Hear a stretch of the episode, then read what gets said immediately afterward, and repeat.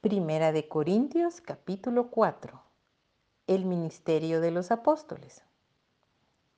Así pues, téngannos los hombres por servidores de Cristo y administradores de los misterios de Dios.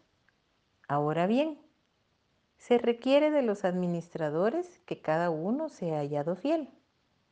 Yo en muy poco tengo el ser juzgado por vosotros o por tribunal humano, y ni aun yo me juzgo a mí mismo, porque aunque de nada tengo mala conciencia, no por eso soy justificado, pero el que me juzga es el Señor.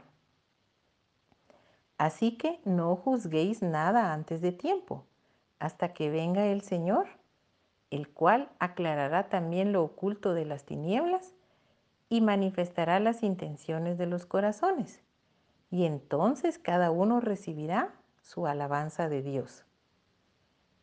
Pero esto, hermanos, lo he presentado como ejemplo en mí y en Apolos por amor de vosotros, para que en nosotros aprendáis a no pensar más de lo que está escrito. No sea que por causa de uno os envanezcáis unos contra otros. Porque ¿quién te distingue? ¿O qué tienes que no hayas recibido? Y si lo recibiste, ¿por qué te glorías como si no lo hubieras recibido? Ya estáis saciados, ya estáis ricos, sin nosotros reináis.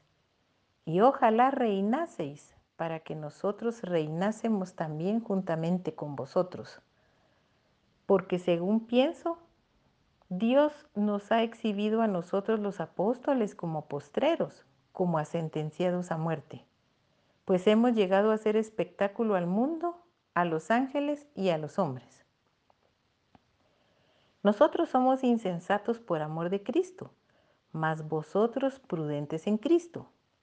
Nosotros débiles, mas vosotros fuertes. Vosotros honorables, mas nosotros despreciados. Hasta esta hora padecemos hambre, tenemos sed, estamos desnudos, somos abofeteados y no tenemos morada fija. Nos fatigamos trabajando con nuestras propias manos, nos maldicen y bendecimos, padecemos persecución y la soportamos. Nos difaman y rogamos. Hemos venido a ser hasta ahora como la escoria del mundo el desecho de todos. No escribo esto para avergonzaros, sino para amonestaros como a hijos míos amados. Porque aunque tengáis diez mil años en Cristo, no tendréis muchos padres, pues en Cristo Jesús yo os engendré por medio del Evangelio. Por tanto os ruego que me imitéis.